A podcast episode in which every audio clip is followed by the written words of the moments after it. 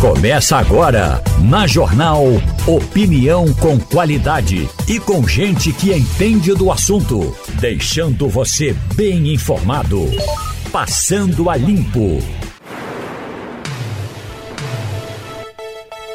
Começando, passando a limpo aqui na Rádio Jornal e a gente está vendo já imagens ali do ex-presidente Jair Bolsonaro sendo recebido por aliados na sede do partido, do PL, sendo recebido pelo tá ali o Ciro Nogueira, que é presidente, que é presidente do PP, né?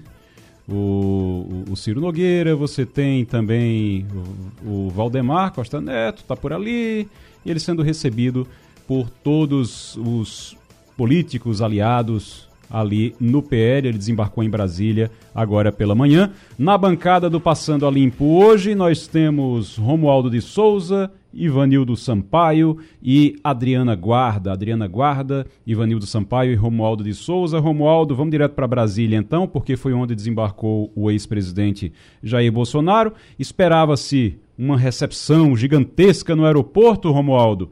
Isso aconteceu da maneira que se imaginou, da maneira que o PL programou ou não? Muito bom dia para você. Bom dia. Da forma como o setor de segurança pública organizou a chegada do presidente eh, de honra do Partido Liberal, Jair Messias Bolsonaro, não ocorreu com toda a expectativa que tinha sido montada. É claro que, primeiro, as forças de segurança, Polícia Rodoviária, Polícia Federal, Polícia Militar e também a Guarda Nacional, informaram a organizadores de uma possível, porque não ocorreu, de uma possível motociata que não seriam autorizadas manifestações na entrada do saguão do aeroporto Juscelino Kubitschek. Primeiro ponto. Segundo ponto, se, o, se fosse acontecer alguma manifestação ou alguma motociata, ela só deveria se dar depois do balão do aeroporto, depois que passa a área chamada de segurança nacional. Portanto, feito isso, a esplanada dos ministérios e a Praça dos Três Poderes, que estavam fechadas, foram abertas, as mobilizações foram desfeitas. Bolsonaro mandou um recado para um grupo de, um grupo de, de WhatsApp, um grupo que estava organizando essa motocicleta, e disse o seguinte: ó, oh, melhor não. Então, não vai ter ou não teve a tal da motociata, Jair Bolsonaro pegou um carro oficial, porque ele tem direito, como todos os outros ex-presidentes da República, tem direito a um carro pago por nós, aliás, tem direito a três. Ele pegou um carro, saiu por uma parte lateral do Aeroporto Internacional Juscelino Kubitschek e foi direto ao centro de Brasília. Ali no setor hoteleiro sul, para quem conhece Brasília, ele está a 200 metros à direita da torre de televisão. É um hotel. É, renomado aqui na capital federal, o mesmo hotel onde Lula passou quase uh, passou mais de um mês depois da posse, porque o Palácio da Alvorada não estava pronto, e ali fica também a sede do Partido Liberal alguns aliados uh, do ex-presidente estiveram lá na sede do partido, estão ainda na sede do partido, estão organizando alguns atos que vão ocorrer aqui em Brasília e fora da capital federal.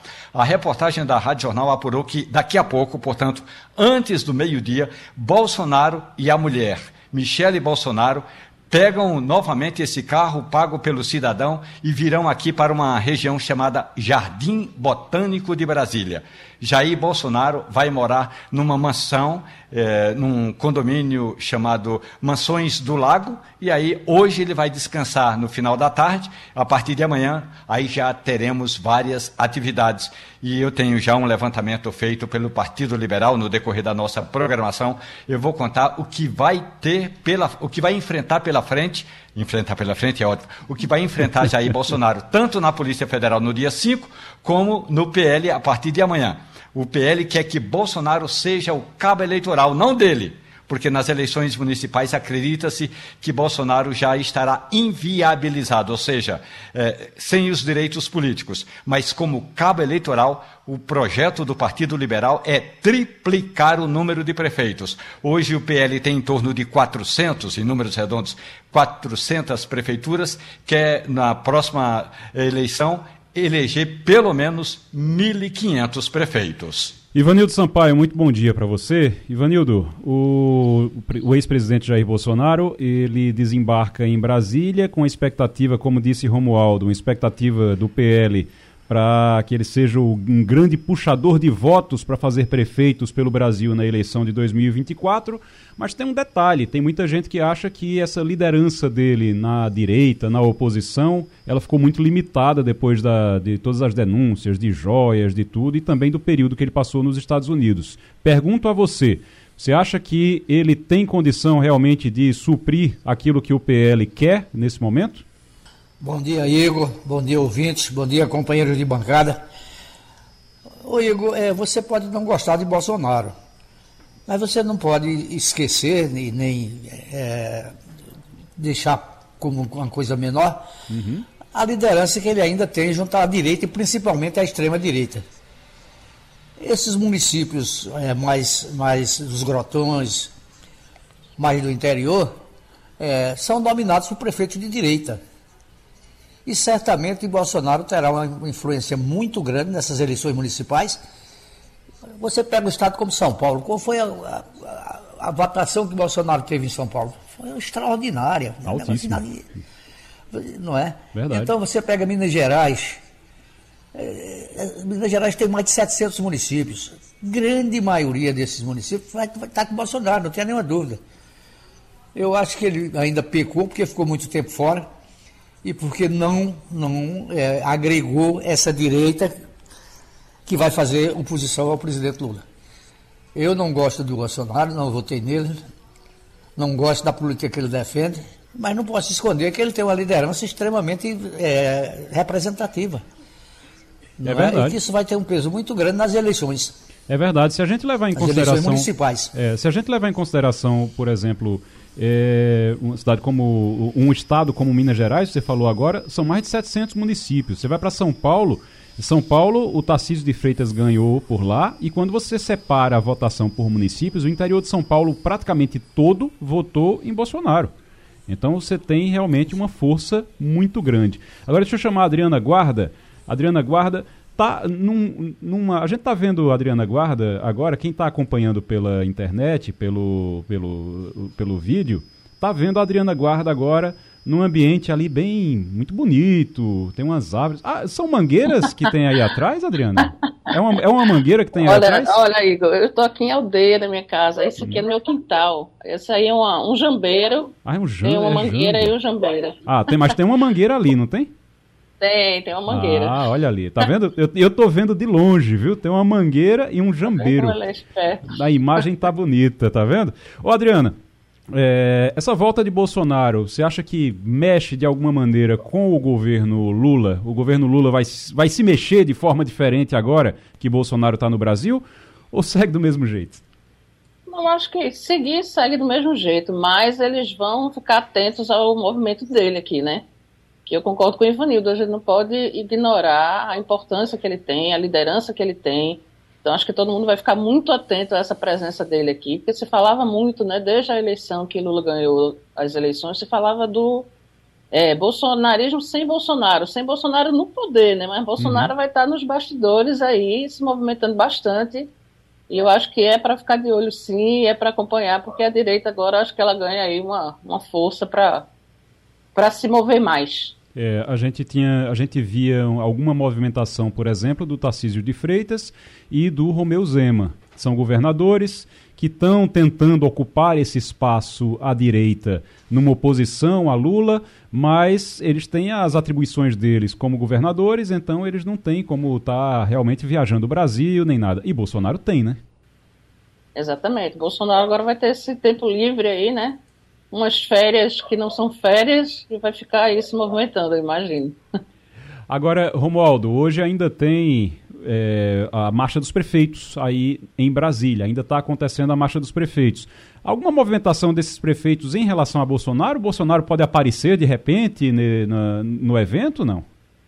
Não, não, não, não. A Marcha dos Prefeitos vai até o meio-dia eh, na programação. Hoje pela manhã eh, tem diferentes grupos ainda debatendo assuntos que são relacionados às prefeituras e tem um deles que é o mais importante na minha avaliação e que deve eh, ser assim o centro dos dos derradeiros debates, que é exatamente a lei eh, que trata sobre a proteção de dados. Então, as prefeituras vão eh, estar diante de debatedores que vão mostrar para as prefeituras o que significa essa lei e como é importante que a prefeitura guarde esses dados eh, e de que forma deve armazená-los. Agora, posso dizer, e eu escrevi isso no Jornal do Comércio de hoje, eu recomendo a leitura no Jornal do Comércio, é, grátis, e tem uma matéria sobre o papel da mulher pernambucana nessa marcha dos prefeitos e também das prefeitas elas fizeram um ato de lançamento de um documento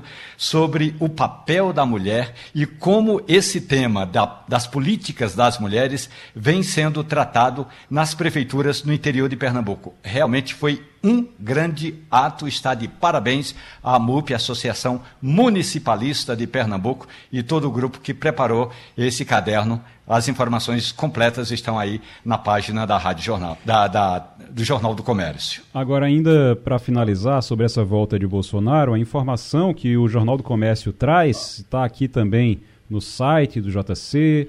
Bolsonaro volta ao Brasil e vai depor no inquérito das joias. O governo Jair Bolsonaro tentou trazer ao Brasil em 2021 joias avaliadas em 16 milhões e meio de reais de forma irregular. E a tendência é que ele seja intimado, a tendência não, na verdade ele foi intimado, o depoimento foi marcado já para 5 de abril às 14h30. São informações que foram reveladas pelo portal G1 e já está aqui no Jornal do Comércio, toda detalhada também pelo Lucas Moraes. O governo Jair Bolsonaro tentou trazer ao Brasil em 2021 essas joias e um dos pacotes de joias foi retido pela Receita Federal no aeroporto de Guarulhos, outro ficou sob posse do ex-presidente, mas teria entrado no país como presente para a República. Ou seja, o presente era para o Estado, era para a República e Bolsonaro teria ficado com ele. Aí ficou, devolveu um e parece que agora tem outro. Essa, esse depoimento vai acontecer, vai ser presencial, Romualdo? Vai ser presencial. Jair Bolsonaro foi notificado oficialmente hoje pela Polícia Federal, que subiu eh, até a, a, o avião que estava onde estava o ex-presidente e aí informa a, a, Jair Bolsonaro quais são as condições que ele tem, porque Bolsonaro saiu do Brasil com um passaporte diplomático, mas retorna com um passaporte comum. Então, agora ele vai ter um, um passaporte azul igual o meu, igual o seu, igual o nosso. Então, mas a Polícia Federal eh, foi lá no avião, notificou o, o ex-presidente Jair Bolsonaro, assinou a notificação, ou seja, oficialmente ele sabe do depoimento, e aí o que ocorre? Bolsonaro vai prestar informações sobre vários presentes que ele ganhou, inclusive duas armas de fogo, uma, uma, uma pistola e um fuzil. Então, tudo isso faz parte de um inquérito. Agora, esse inquérito, ele ainda vai ganhar alguns outros ingredientes, como você bem destacou, além de todos os que de todos os presentes que ele já devolveu, entre eles eh, um colar estimado em valor estimado em 16 milhões de reais, tem outros presentes que Bolsonaro recebeu e que não entregou ao governo federal como deve ser feito.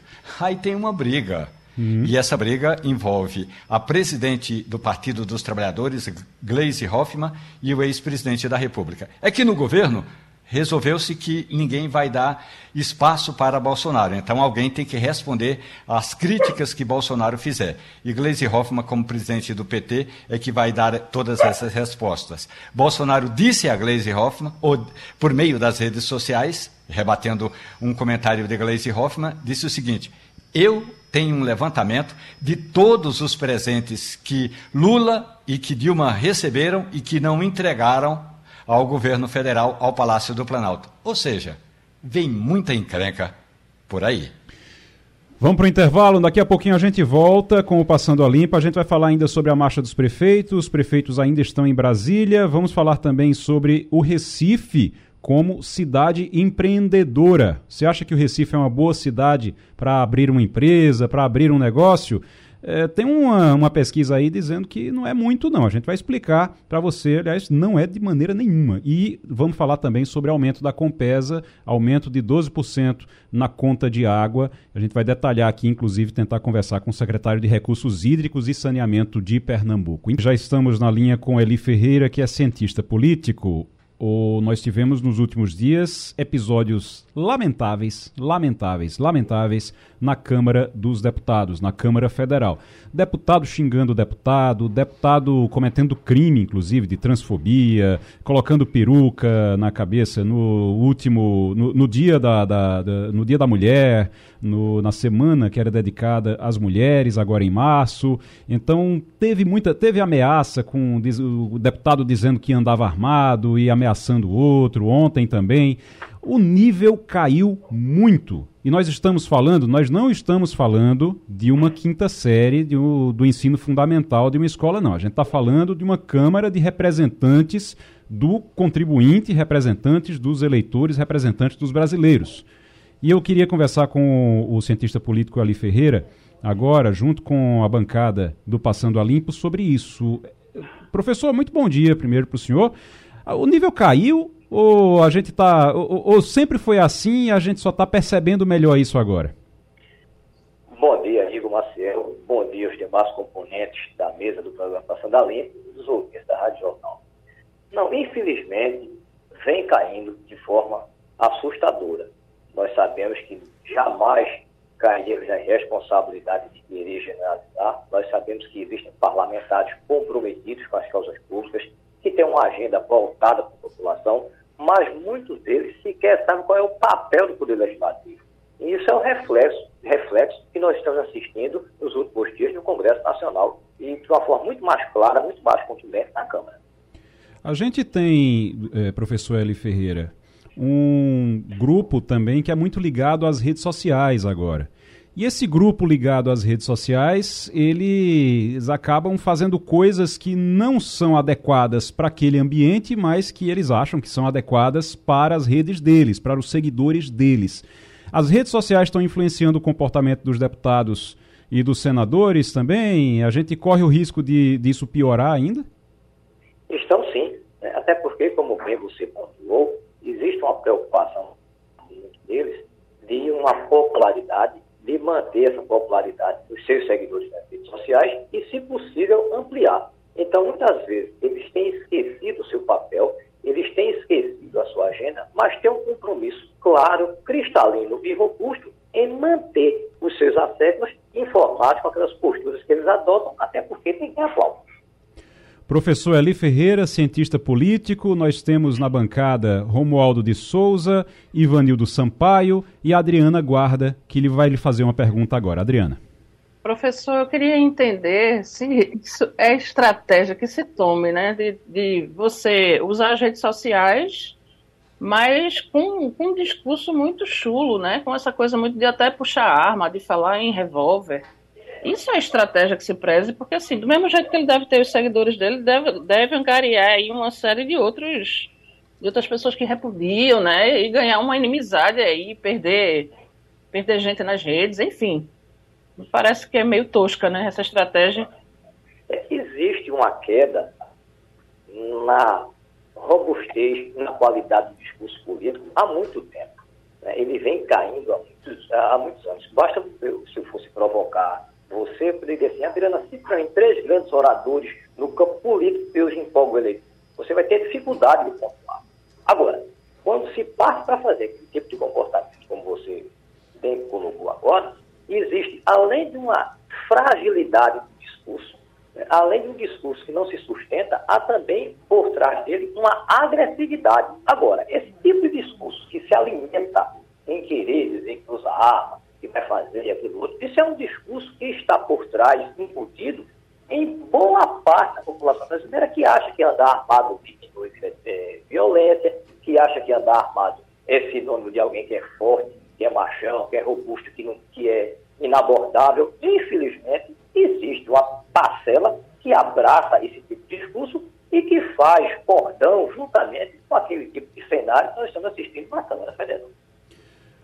Professor cientista político Eli Ferreira, Romualdo de Souza agora. Professor, muito bom dia para o senhor. Bom dia, É claro que o que chama a atenção é o que é extraordinário, excêntrico, diferente. Professor, o que separa a Câmara do Senado, além de uma parede de vidro, eh, são as cores do carpete. Na Câmara é um carpete verde e no Senado azul. Essa separação foi cenário de uma filmagem feita na semana passada que mostra que boa parte dos parlamentares está em Brasília atrás de likes, de curtidas nos seus respectivos posts. Um deputado fez uma cena durante 15 minutos, ele foi e voltou pulando do azul para o verde e vice-versa, com um cinegrafista se arrastando no chão para fazer a tomada de baixo para cima e, de, e depois de cima para baixo para mostrar essa diferença de cores e para mostrar o caminhar do deputado. Na prática, o senhor tem toda a razão. Se a gente for analisar conteúdos, professor, ainda não houve conteúdo nessa legislatura desde 1 de fevereiro. E aí, realmente, muita gente está a dever. Mas boa parte, professor, seja no plenário, seja no Salão Verde, seja nas comissões, está atrás, professor, de likes, de curtidas. É, isso é lamentável, Romualdo, porque o eleitor deposita a confiança em alguém para o representar, até porque, né, se a gente for buscar um pouco da teoria política, o, o, um dos pais do liberalismo, John Locke, na visão dele, o legislativo tinha um, poder diferenciado, tinha um papel diferenciado. Por quê? Porque ele via no legislativo essa responsabilidade direta de construir uma nação a partir das leis que são criadas por eles. Se você tem né, um tipo de comportamento como esse, como você bem colocou, existe hoje uma preocupação muito mais de se ganhar likes, se ganhar seguidores nas redes sociais, do que, do que muitas vezes ter uma agenda pautada naquilo que deve ser realmente o comportamento de um legislador. Agora, é bom a gente lembrar e avisar a essas pessoas que acreditam que isso é o mais importante, de que já existe estudo no marketing político mostrando que seguidores nas redes sociais não significa que todos eles serão seus eleitores. Vamos agora com Ivanildo Sampaio. Bom dia, professor Eli. Bom dia, Ivanildo. O Congresso Nacional, tanto no Senado quanto na Câmara Federal, eles existem as comissões de ética. Eu pergunto ao senhor, essas comissões de ética não servem para coisa nenhuma, são apenas decorativas? Não, se, não caberia a elas julgar o comportamento fora do normal dos seus participantes, seus integrantes? Eu quero pedir permissão a você, e aos ouvintes da Rádio Jornal para fazer um relato histórico com relação a isso. Já que tem muito falado na questão da predominância do valor da democracia, a democracia, quando surge lá na Grécia Antiga, os gregos não discutiam essas questões éticas, morais, porque para eles era inconcebível alguém ter um cargo público sem ter uma conduta ilibada. Os romanos, da mesma forma. Tanto é que o era alguém que era puro, a ideia é cândido, alguém que é puro, ia se vestia de branco andando, pela, andando pelas ruas em Roma, demonstrando sua pureza. A partir de Maquiavel, Maquiavel teve essa, essa clara visão de mostrar que muitas vezes o comportamento da política não condiz com o comportamento do dia a dia em outras questões. E a partir daí se teve um cenário que muitas vezes é muito nefasto em se ter esse dubiedade do comportamento, o que é lamentável. Na realidade, as comissões existem para coibir, para orientar, mas infelizmente nós assistimos uma crise de valores em nossa sociedade e isso também tem refletido no que tange as questões de nossos representantes. Professor Eli Ferreira, cientista político, falando aqui sobre essa nova rotina no Congresso que fica aí de olho nas redes sociais, com ofensas, xingamentos e palavrões, tudo para conseguir like, para conseguir seguidores, para chamar a atenção. Eu estava é, conversando ali, tem uma história que é fale mal, mas fale de mim, né, para as redes sociais. E os deputados, os deputados e senadores, eles não se importam com isso, contanto que falem deles, não tem problema se falar mal. Agora, eu queria eh, depois eu, eu queria entender, eu estou só imaginando aqui, Romualdo, o deputado pulando é. de um lado para o outro do carpete, entre o carpete azul e o verde. Eu estou só imaginando aqui, e assim, eu, eu não sei, é, é, é aquela coisa que você não sabe se ri, se você não sabe se chora, você não sabe, sinceramente. Isso, isso durou quanto tempo? Só para a gente saber, Romualdo. Aproximadamente 15 minutos. 15 minutos. E o que significa isso? Pelo menos do ponto de vista da semiótica, uma das ciências que analisa as imagens. Significa o seguinte: que ele vai levar essa imagem e dizer que um dos projetos dele é passar de uma casa para outra. Ou Isso, seja, exatamente. daqui a quatro anos, daqui a três anos, ele será candidato ao Senado Federal pelo estado de, eh, pelo estado de Goiás. E tem tudo para ser, pelo menos dinheiro ele tem muito. Então ele vai ser um candidato que vai mostrar que hoje ele está do lado verde, ou seja, do lado dos deputados, e o projeto dele é daqui a pouco chegar à praça das Bandeiras. A Praça das Bandeiras é o lugar mais insensado no Senado Federal, que é onde ficam as 27 bandeiras dos estados, mais a bandeira do Brasil. Então, ele vai, sem dúvida, usar essas imagens para dizer que está fazendo um projeto para seguir adiante rumo ao Senado. E se não for esse o projeto dele e estiver nos ouvindo, eu cobro por essa consultoria de semiótica. Pronto, e inclusive queria agradecer o professor Eli pela participação, inclusive dizer, eu escrevi no, no Jornal do Comércio de hoje sobre isso, eh, sobre esses xingamentos, sobre esse nível cada vez mais baixo no Congresso, está lá na coluna Cena Política, inclusive eu estou falando lá que daqui a pouco a gente vai ter senador fazendo dancinha no TikTok. Pelo jeito não está muito longe, não. E a gente está na linha agora com o Silvio Costa Filho, que é deputado federal pelo Republicanos. Ele teve um encontro, o deputado teve um encontro com Geraldo Alckmin, o vice-presidente Geraldo Alckmin. Teve alguma novidade nesse encontro, eh, deputado? Oi. Bom dia. Olha, primeiro nós tivemos a oportunidade de poder conversar com o Geraldo Alckmin e uma conversa muito positiva sobre a pauta municipalista nacional e também sobre a agenda econômica.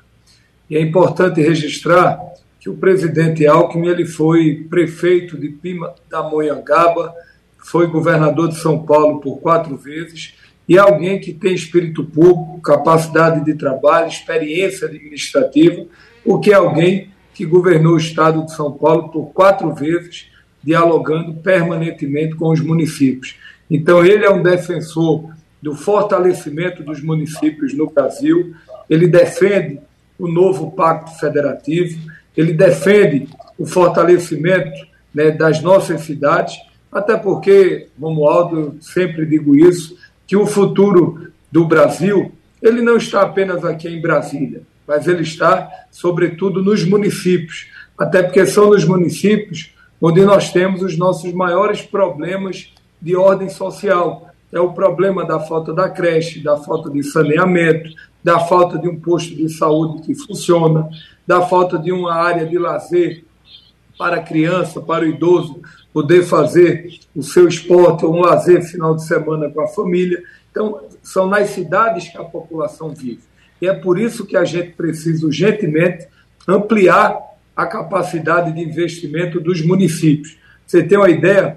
Quase 90% das cidades no país hoje elas vivem de FPM, de Fundo de Participação dos Municípios. Elas não têm praticamente receitas próprias de IPTU, de ISS e outras fontes de financiamento que os municípios possam ter mais arrecadação para poder prover investimentos. Então, eu defendo menos Brasília, mais Brasil, que a gente possa ampliar as receitas dos municípios para os prefeitos, prefeitas, os gestores públicos poderem melhor prover os investimentos em infraestrutura e também no programa social. Então, foi uma agenda muito importante essa semana, Igor, uhum. da Marcha dos Prefeitos, onde foram anunciados um conjunto de ações importantes para a pauta municipalista e a gente está trabalhando para votar uma PEC que é importante, que é a PEC 25, que aumenta para o mês de março mais 1% é de FPM, que é 6 bilhões de reais para ingressar nos cofres dos municípios do Brasil.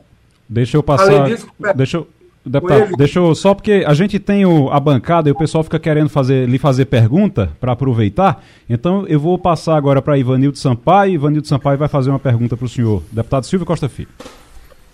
Bom dia, Ivanildo. Bom dia, deputado. Há muitos anos que eu escuto essa conversa de pacto federativo. Nós precisamos de um novo pacto federativo. A gente tem que ter um novo pacto federativo. Que pacto federativo é esse que não chega nunca? O que é que ele tem por trás dele? Olha, Ivanildo, muito boa pergunta, eu concordo integralmente.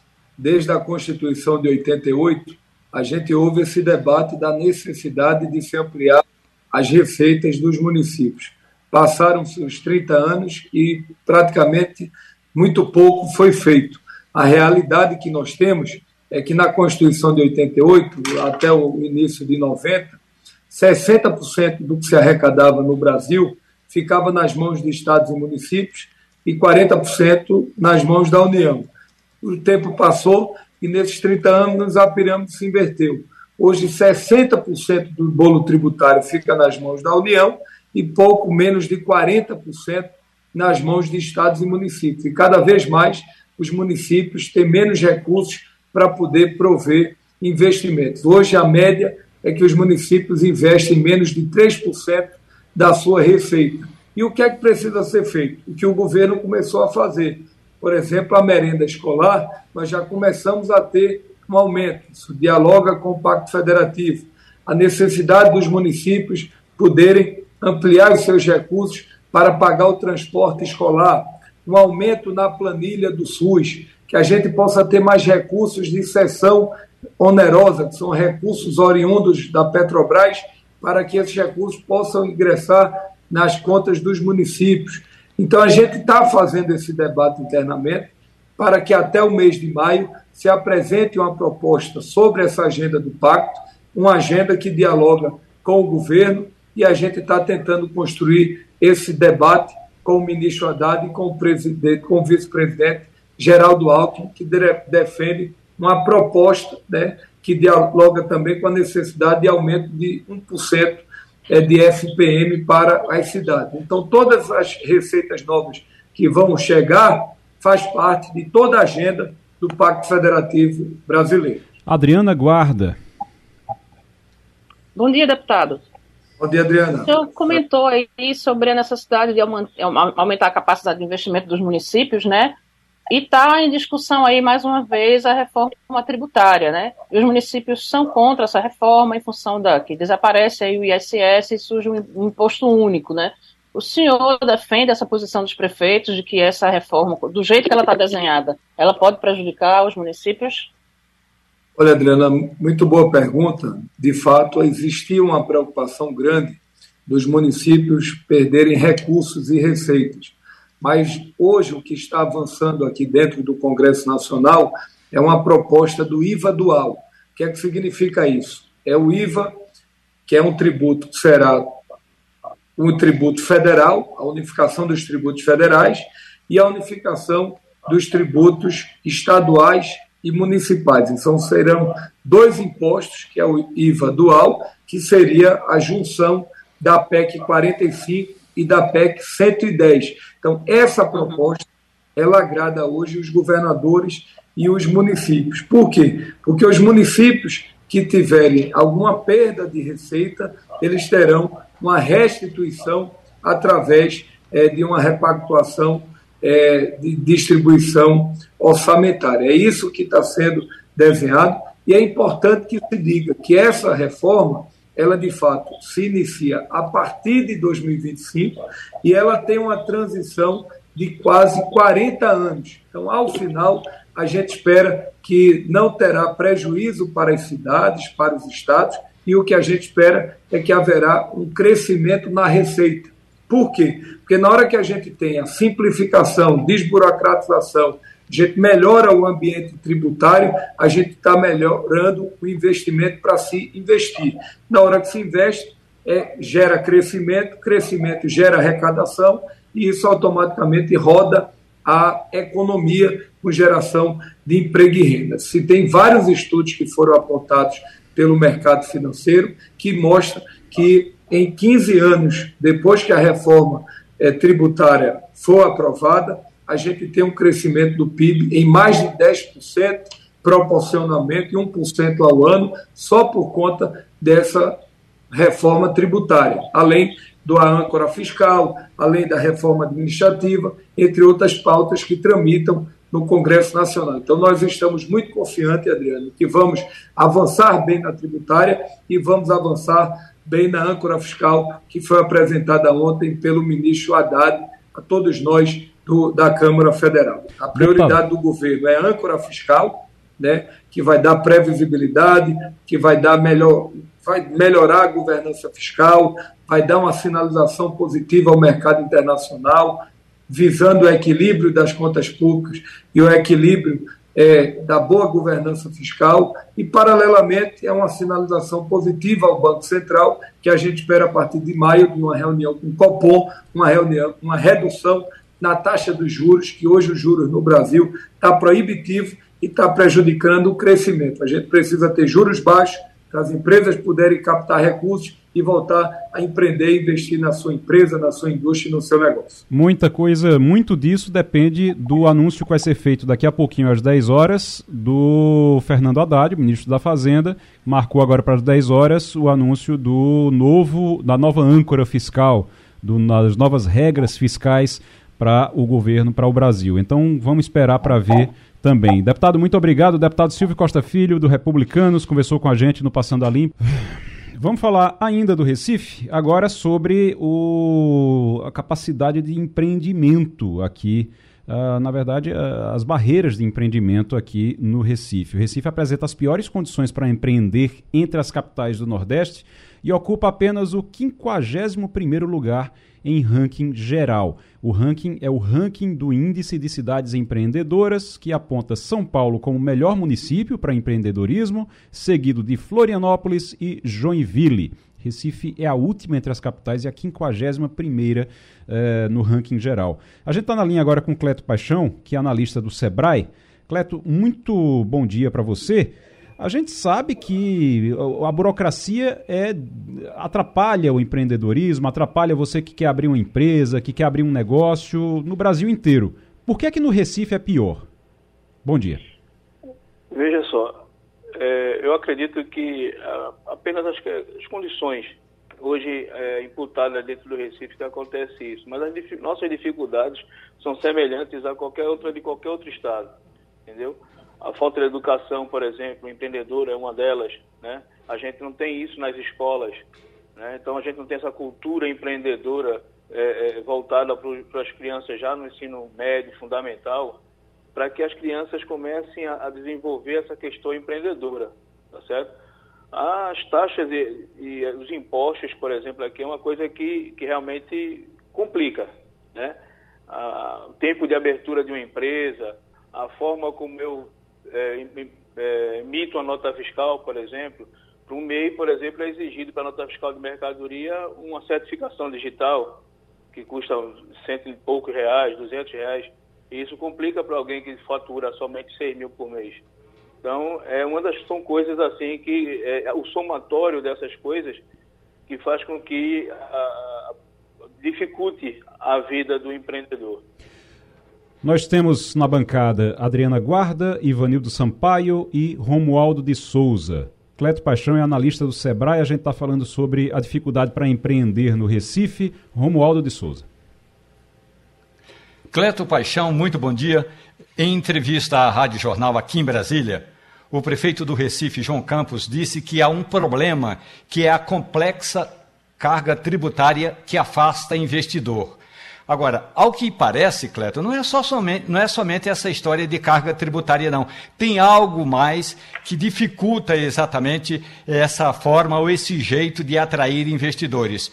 Eu posso dizer a você, Cleto, que aqui em Brasília, na Marcha dos Prefeitos, o estande do Sebrae, Cidade Empreendedora, era o mais bem visitado, o mais visitado do ponto de vista de quantidade de prefeitos e assessores.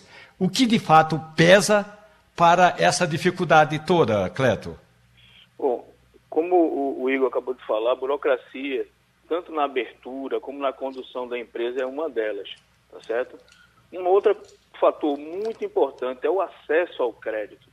O acesso ao crédito para as empresas aqui no Brasil, principalmente as micro e pequenas empresas e até o próprio MEI, é difícil, tá certo? São exigidas coisas muito significativas né, para o empreendedor, para o microempreendedor, para o MEI, por exemplo.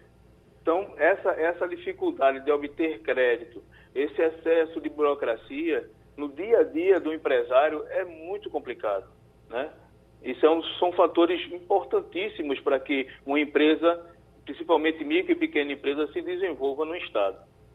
Eu acho muito complicado quando você tem uma necessidade, uma necessidade da, da economia, de uma maior formalização, das pessoas poderem se formalizar mais, até para poderem ter direitos. Elas têm deveres ali, tributários e tudo, mas tem, terão direitos também.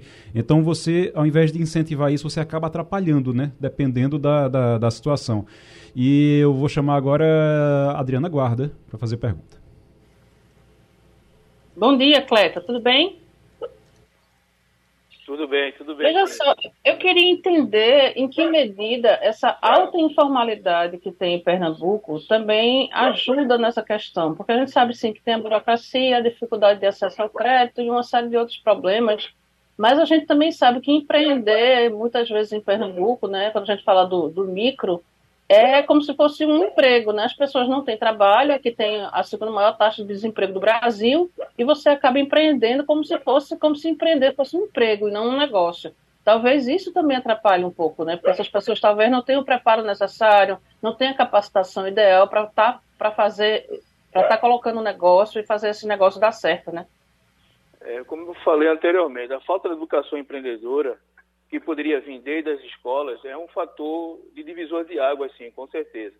Né? Em países desenvol mais desenvolvidos, a gente tem isso dentro da escola, ser ensinado ao menino o que é, é, é, educação financeira, o que é o empreendedorismo, como, como, se, como empreender, né? E a gente, nessa falta de educação, acaba fazendo, atrapalhando os processos, né? Em vez de conhecer o meu negócio, me preparar, fazer um plano de negócio e empreender, eu começo com empreender e aí quando vejo que a coisa está desandando, aí corro para buscar informação do negócio, para depois fazer um plano de negócio e aí o negócio está tá girando. Isso também influencia bastante na, na, no desenvolver e nos problemas que a micro e pequena empresa tem. Ivanildo Sampaio? Bom dia, Cleto. Veja bem, eu concordo em parte com o que você colocou de que falta educação no ensino básico, no ensino médio, enfim. Mas eu acho que o grande problema do empreendedorismo é a burocracia. A burocracia atrapalha qualquer negócio e atrapalha muito o microempresário que não tem uma formação cultural maior. Essa burocracia não pode ser diminuída? Poder pode sim. E aí vou dar uma sugestão, por exemplo, um exemplo típico, como eu falei.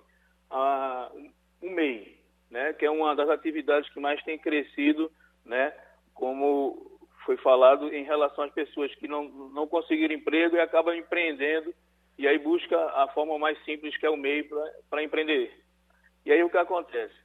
É, ele não tem essa, é, vai emitir uma nota fiscal de serviço, ele consegue emitir a nota fiscal de serviço sem uma certificação digital, sem problema mas aí ele vai para emissão de nota fiscal de mercadoria. Aí precisa ter um certificado digital, né? Essa, essas coisas que complicam um pouco até pelo seu custo. Quando, na verdade, o governo federal poderia simplesmente, é, como tem o gov.br, autenticar essas pessoas através do reconhecimento facial que o sistema permite, fácil, prático e grátis sem ter que ele despender dinheiro, sem ter que exigir uma burocracia para que tudo isso seja construído. É só uma sugestão. É uma forma, eu concordo com você que esse tipo de burocracia atrapalha também a, a é um conjunto, né? Educação, burocracia, falta de crédito, todo esse arcabouço de problemas dificultam o dia a dia da micro e pequena empresa. Cleto Paixão, analista do Sebrae, falando aqui sobre empreendedorismo, Recife com uma péssima notícia para o Recife, apresenta pior condição para empreender entre as capitais e a 51 primeira em, no ranking geral. É ruim, viu? Entre as capitais do Nordeste, no caso, é a pior, e a 51 primeira em, no ranking geral. A gente vai falar sobre a Compesa e o aumento, o reajuste de 12% na conta de água. Inclusive, eu fiz uma pergunta nas redes sociais do, da Rádio Jornal. No Instagram da Rádio Jornal, a gente fez uma enquete lá para saber o que, é que as pessoas achavam, se achavam que era justo. Claro, a maioria botou lá que não achava justo o, o, esse reajuste, esse aumento. E o que mais pesa nessa hora é exatamente a qualidade do serviço que é ofertado. qualidade é ruim, qualidade é péssima. Tem, tem lugar que a água não chega de jeito nenhum. Tem lugar no estado que a água não chega de jeito nenhum. Tem lugar no Recife que a água não chega de jeito nenhum. Então é algo que precisa muito ser melhorado e vai muito além de 12% de melhora. Tem que melhorar 100, 200% em alguns lugares. O secretário Almir Cirilo está conosco, secretário de Recursos Hídricos e Saneamento do Estado. Secretário, muito bom dia, seja muito bem-vindo ao Passando a Limpo. Bom dia, Igor, bom dia a todos os senhores. Esse reajuste de 12% não pegou tanto as pessoas de surpresa, porque é um reajuste que já era esperado desde o ano passado. Não foi dado esse reajuste, é preciso lembrar. Estava em ano eleitoral e aí se deixou o reajuste para lá, acumulou para esse ano. Sobrou agora esses 12%. Só que o serviço precisa melhorar também, secretário. Tem alguma expectativa de melhoria no serviço? Tem dinheiro para isso? Igor, nós temos pleno, plena consciência de que o serviço de recompensa precisa melhorar muito. Esse é o esforço, é o compromisso do atual governo, sob o comando da nossa governadora Raquel Lira. É, nós temos um planejamento estratégico é, de grande porte que está sendo implementado na empresa é, temos diversos recursos, temos obras que deverão estar sendo concluídas é, ainda este ano, importantíssimas para atender regiões historicamente desabastecidas no estado de Pernambuco, principalmente o Agreste de Pernambuco.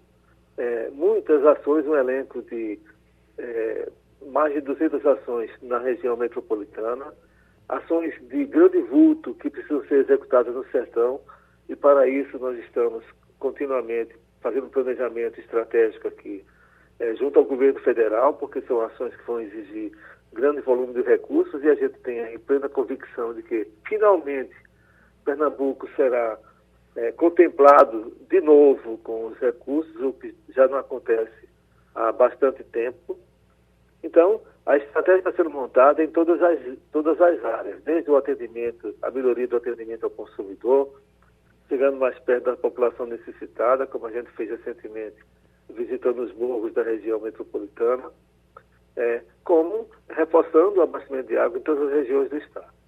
Ainda este ano, bom, a gente vai poder ter aqui a oportunidade de fazer um retrato, se assim vocês entenderem, em todas as regiões, do, a região litorânea, Mata, Agreste e Sertão. Certo. Então, há um planejamento de curto, médio e longo prazo para que efetivamente é, é, as ações sejam, cheguem, cheguem finalmente a atender bem a população. A Compesa tem, depois de décadas, a oportunidade de melhorar, de fato, o seu atendimento, porque é, o maior problema da companhia era a falta de fontes hídricas. Isso foi um hum. pouco é, recuperado para a região metropolitana com a entrada de Pirapama é, lá no ano 2010, 2012 mais ou menos, é, e, e, ali houve um reforço de 50% da região, do abastecimento da região metropolitana. Ainda falta muito, porque a água tem que chegar efetivamente em todas as casas. E aí é um grande programa de obras é, nas redes, no sistema de bombeamento, e é isso que a gente está planejando nessa etapa. É, por outro lado, temos uma Grécia que nunca teve condição de abastecer a população. Por quê? Por falta de fontes hídricas. Então, ainda nesse final de ano, é, as três grandes convergências de águas é, trazidas de outras regiões vão chegar ao agreste pernambucano.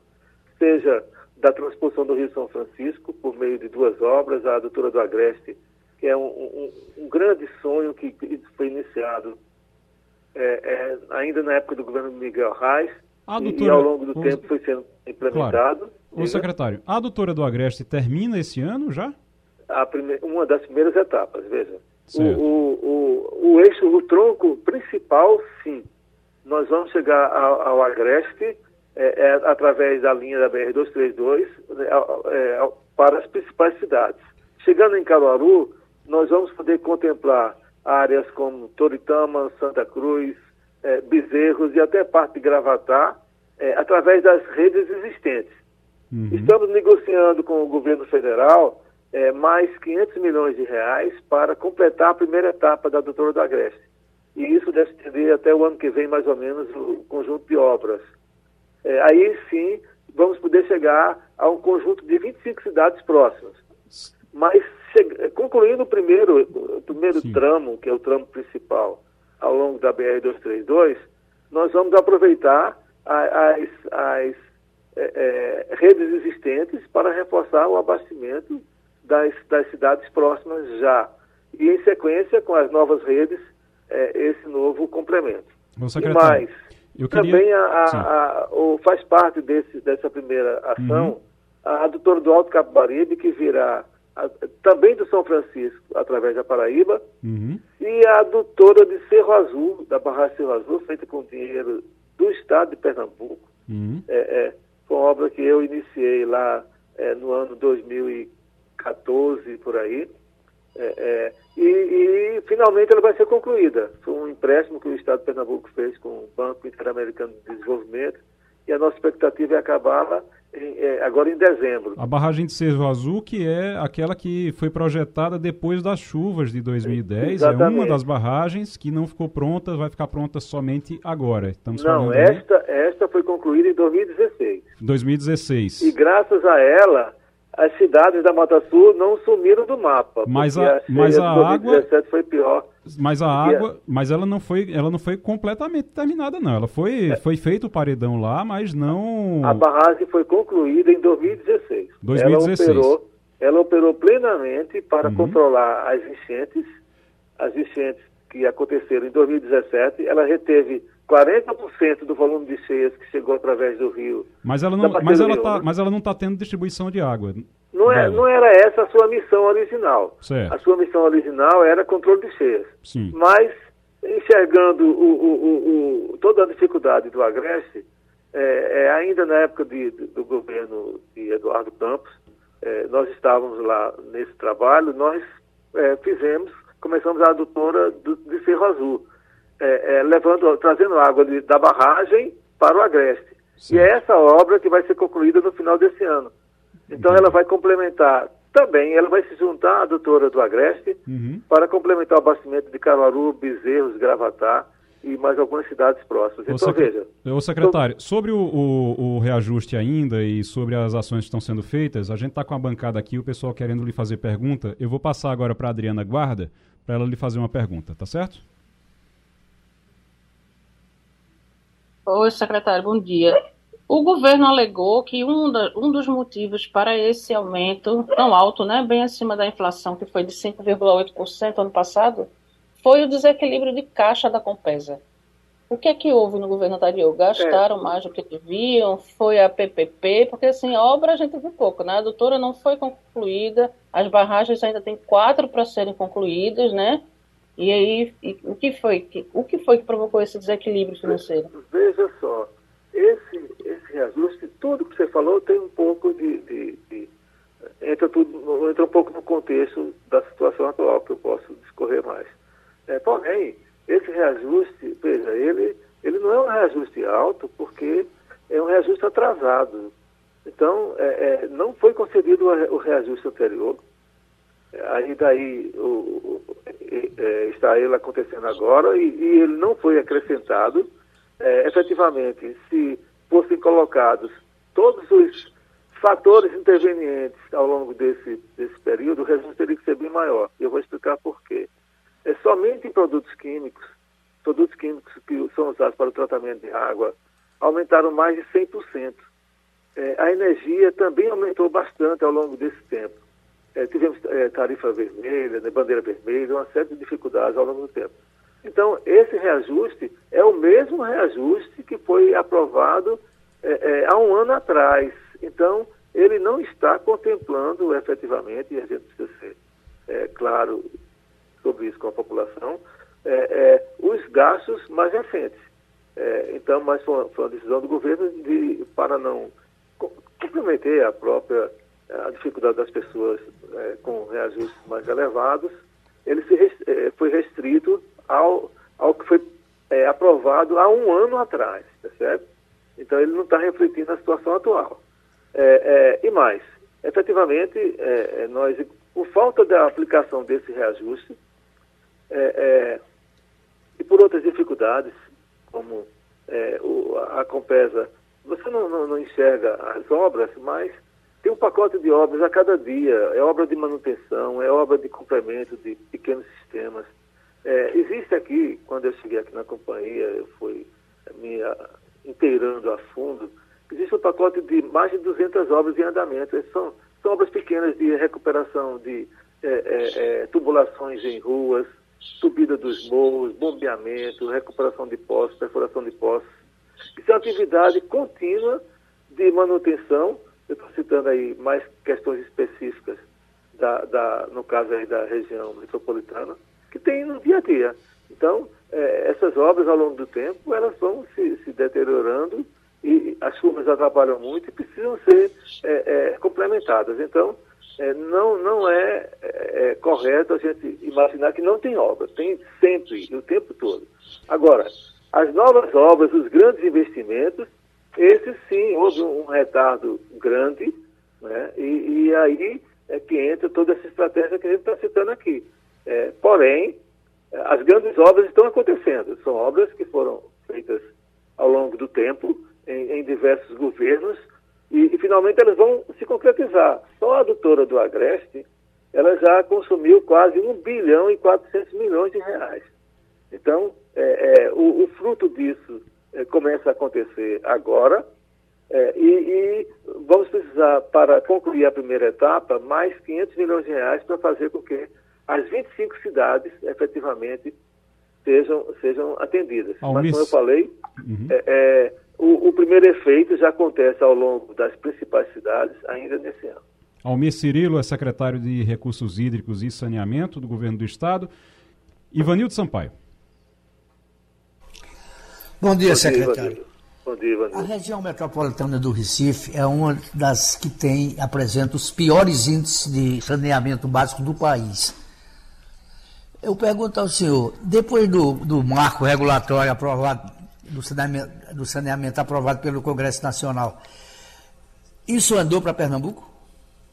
É, Ivanildo, a gente está fazendo um raio-x em cima da atuação é, é da, da, decorrente da PPP do saneamento, que foi, foi feita com a empresa BRK e outras anteriores, é, para avaliar efetivamente quais os benefícios que a gente já oferiu se é necessário é, mudança de, de, de, curso nesse processo, houve lá atrás uma decisão de, é, da concessão do serviço de saneamento, de, de, tratamento de esgotos especificamente, coleta e tratamento de esgotos para a região metropolitana, porque é, se entendeu de que o, o Estado sozinho com seu sua baixa capacidade de, de financiamento, de execução de obras, não consegue fazer isso só, isso é uma tendência no país hoje. Então, é, é, esse trabalho foi feito, houve investimento, os primeiros números que eu tenho, houve investimento da ordem de, de 400 milhões ao longo de cada um dos últimos anos, mas a gente está fazendo raio-x disso.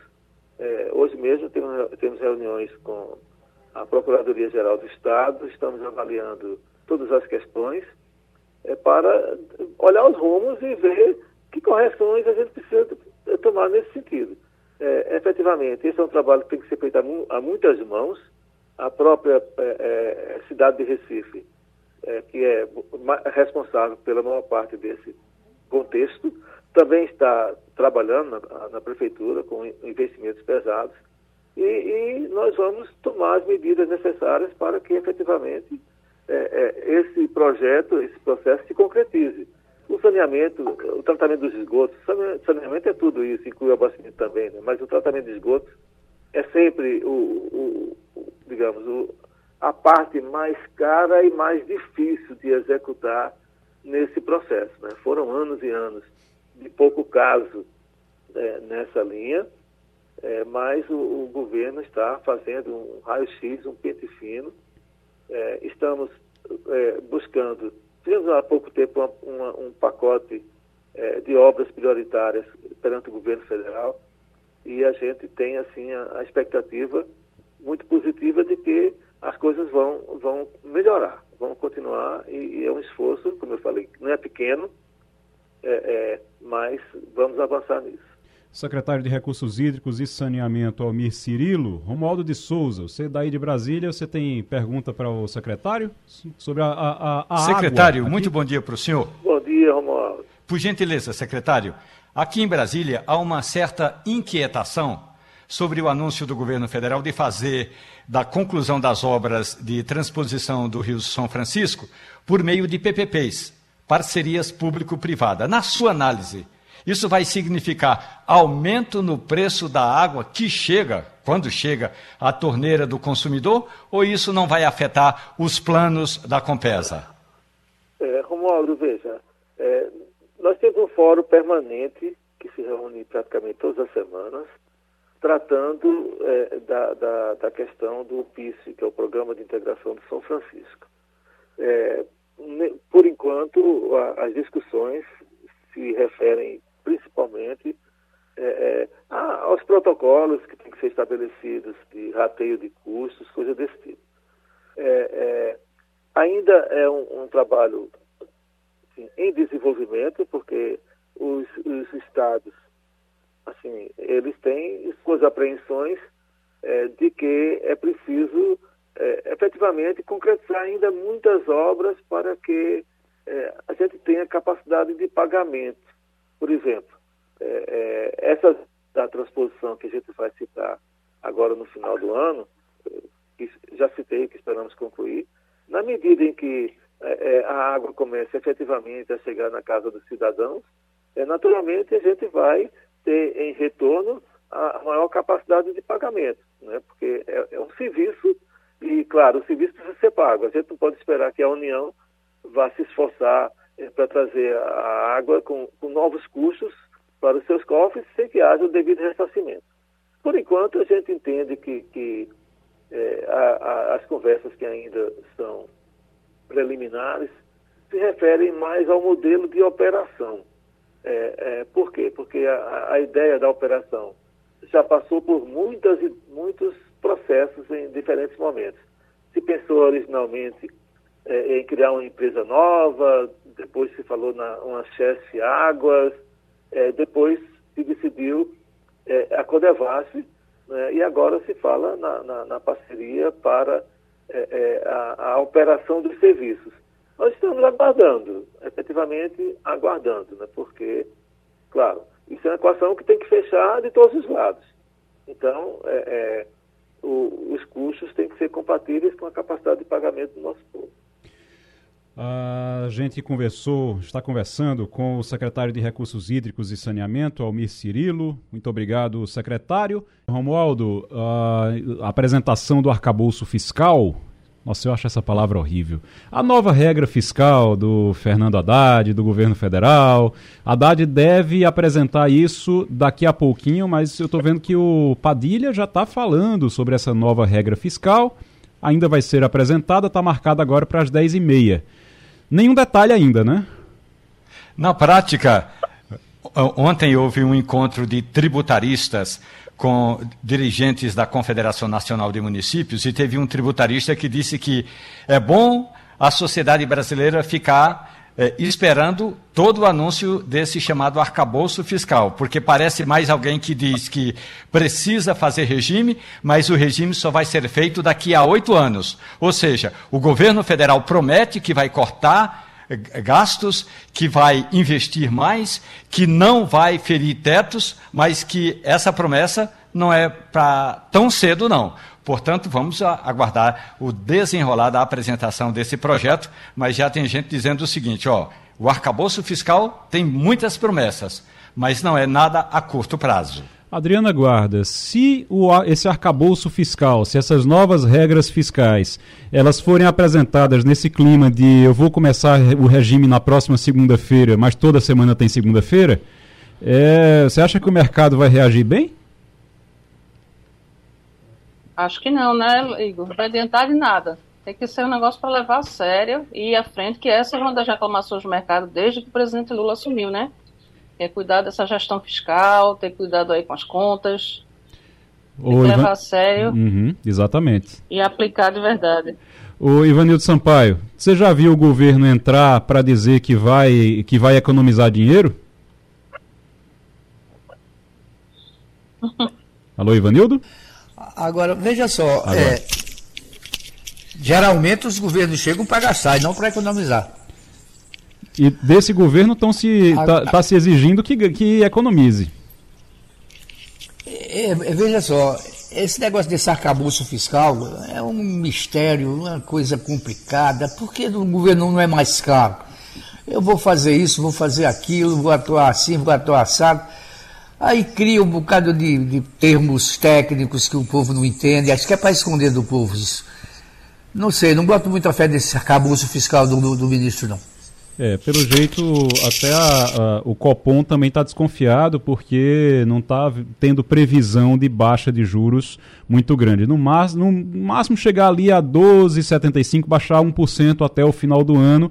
E essa é a maior briga, é baixar a taxa de juros, a maior briga do governo hoje. Baixar a taxa de juros para ver se consegue aquecer mais a economia, só que tem que fazer isso sem o risco de aumentar a inflação. O, o, o Banco Central, é, Romualdo de Souza, alguma movimentação pelo Banco Central? Disso? Houve uma reunião extraordinária ontem, Sim. não de todo o comitê do Banco Central, mas a expectativa é a seguinte: é, além de uma é, importante reunião que houve no Palácio do Planalto e também com a bancada próxima ao governo, o ministro da Fazenda, Fernando Haddad, mostrou isso que ele vai mostrar à imprensa daqui a pouco, mostrou a integrantes, a dirigentes do Banco Central. O que não vai mudar absolutamente nada, até porque o COPOM, o Comitê de Política Monetária, não vai fazer uma reunião extraordinária em função desse arcabouço fiscal. Mas uma economista que esteve nessa reunião do Banco Central me disse que o, a palavra que o ministro da Fazenda ouviu foi: ok, vamos analisar. ok, vamos analisar, pode ser um monte de coisa, né? Eu estou vendo informação aqui agora que o, o é. Padilha, Alexandre Padilha, ele está dizendo, está dando uma entrevista agora, ele está dizendo que o texto foi bem recebido pelos líderes da oposição. Ele disse que já mostrou para os líderes da oposição que o texto foi bem recebido. Você está dizendo que o Banco Central, os diretores viram o texto e disseram, ok, vamos analisar, pelo menos não jogaram no lixo. Se disseram, ok, vamos analisar, é porque tem alguma coisa que dá para se tirar dali, né? Vamos aguardar e então. Encont... Sim, pode falar. Desculpe, rapidamente. E nesse encontro de Haddad com os prefeitos, o, o ministro da Fazenda prometeu isso exatamente que Ivanildo está falando agora. Apesar do texto ter alguns assuntos e alguns temas que ele chamou de rebuscado, Ivanildo, o ministro da Fazenda prometeu que vai ter uma cartilha com o beabá do arcabouço fiscal. É, muito provavelmente o que ele quer é que a população entenda, até para poder ver se aumenta a pressão no Banco Central para baixar esses juros, para ver se a economia anda melhor. Vamos aguardar então o anúncio que está marcado agora para as 10h30. Padilha, o Alexandre Padilha já está falando por ali, mas daqui a pouquinho vai ter o anúncio oficial com o ministro da Fazenda, Fernando Haddad. O Passando a Limpo vai ficando por aqui. Quero agradecer Romualdo de Souza, Ivanildo Sampaio, Adriana Guarda, todos vocês que nos acompanharam também. Lembrando que você pode acompanhar a gente, pode participar, pode mandar sugestão, pode mandar mensagem pelo Instagram. O, o arroba aqui do, da Rádio Jornal é Rádio Jornal PE. Tem o meu também, Igor P. Maciel. Você pode acompanhar e também aqui pelas nossas, pelas nossas outras redes sociais no, na Rádio Jornal. Passando a Limpo fica por aqui. Na sequência tem Tudo é Notícia e o debate com Natália Ribeiro, que está chegando. Eu volto amanhã. Tchau, tchau. A Rádio Jornal apresentou opinião com qualidade e com gente que entende do assunto. Passando a Limpo.